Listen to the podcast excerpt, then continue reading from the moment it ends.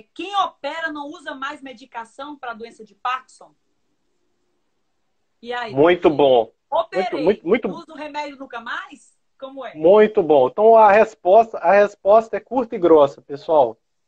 Quem opera continua tomando o remédio. Eu vou dizer dois motivos por, por isso, tá? Quem opera tem a possibilidade de diminuir a medicação.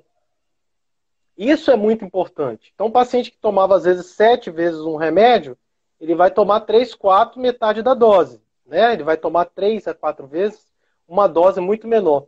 A gente tem a possibilidade de suspender categorias. Então, ele tomava vários tipos de remédio, ele vai passar a tomar um, dois. Isso acontece. Agora, suspender o remédio por inteiro, não. Por quê, pessoal? Porque a cirurgia não cura. Então, pelo fato da cirurgia não curar, a gente precisa unir terapias. Então, o que, que a gente faz? A gente casa as terapias, tá certo? A gente une o benefício do remédio numa dose menor possível com o benefício da cirurgia. E assim a gente deixa o paciente numa qualidade de vida muito melhor. E mais um detalhe, que era uma coisa que eu queria é, é, pontuar aqui, em relação à doença de Parkinson. Gente, até 1990, anos 2000, a gente considerava que a doença de Parkinson só afetava o sistema motor.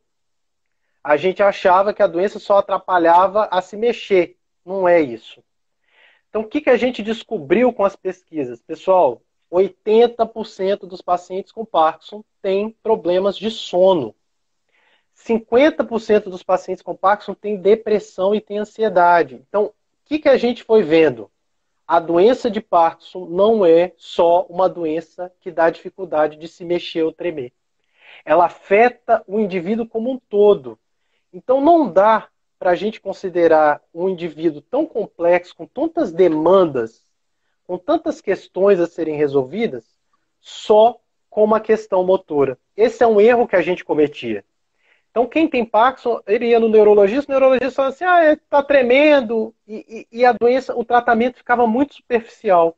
Hoje a gente sabe que se uma pessoa não dorme, olha o que, que acontece na vida do indivíduo. Os indivíduos que dormem mal, pessoal, eles são muito mais suscetíveis à dor. A Catarina sabe disso muito melhor que eu. Quantos pacientes que você atende com, com dor, né, Kátia, que é a sua área de atuação, que estão com um sono horrível e a dor piora, multiplica por 10 vezes a condição daquela dor. Quantos pacientes estão depressivos e a dor também piora? Então, as esferas, um monte de sistemas, né, os, os vários, diversos sintomas que os pacientes de Parkinson podem ter, eles devem ser tratados. Eu não cuido só de um tremor, eu cuido de uma pessoa, tá certo? eu cuido de um indivíduo. Então, eu, eu tenho que lidar e administrar e oferecer condições para esse indivíduo viver melhor também com esses sintomas. E por isso, esses sintomas também precisam de medicamento. Então, esse conceito de que a doença de Parkinson envolve vários sistemas e várias esferas é muito importante que os pacientes e que os colegas médicos também tenham, né? Além disso, né, Diego, tem muitos trabalhos que mostrando que a associação do remédio com o eletrodo em si, até para os sintomas motores, vem se mostrado melhor que é só o DBS. Então, assim, dizer que vai zerar o remédio não é o objetivo. É, o objetivo é deixar o remédio o suficiente para que aquele paciente não tenha tanta discinesia, tanto efeito colateral como ele tinha antes. E, assim, fazer com que a qualidade de vida dele seja melhor, né? Que é o foco Com certeza. que a gente está movendo, né? Thank you.